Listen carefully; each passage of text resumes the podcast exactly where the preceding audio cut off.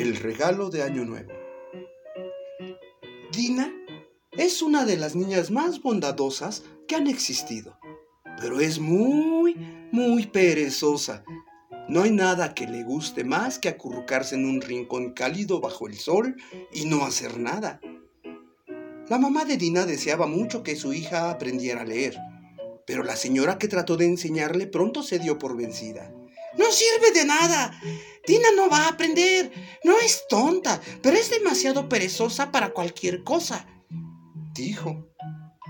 Y sucedió que, poco después de esto, un joven llegó hasta la casa donde vivía Dina. Trajo consigo algo que nadie en el barrio había visto antes, un par de patines.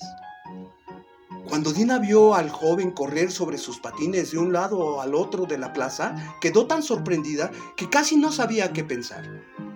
Ella corría tras él como un gato, sus ojos negros brillando como nunca antes habían brillado. Un día el joven le permitió probar los patines. La niña estaba muy feliz y agradecida. Por supuesto, se caía y revolcaba sobre el piso, pero no le importaba para nada. Mira, Dina, dijo el joven, sé que mi tía ha estado tratando de enseñarte a leer. Dina respondió que sí lo había hecho. ¿Por qué no has aprendido? preguntó el joven.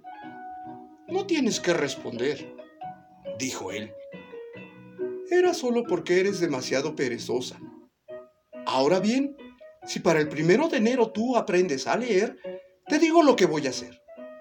Te enviaré el mejor par de patines que pueda comprar. Qué enorme se le abrieron los ojos de Dina.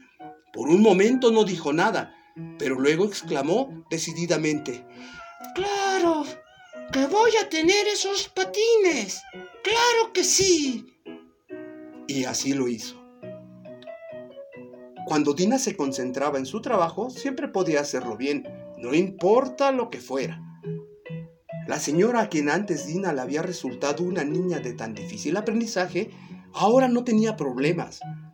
Ante la más mínima señal de pereza, la palabra patines era más que suficiente para hacerla concentrar inmediatamente en su lección.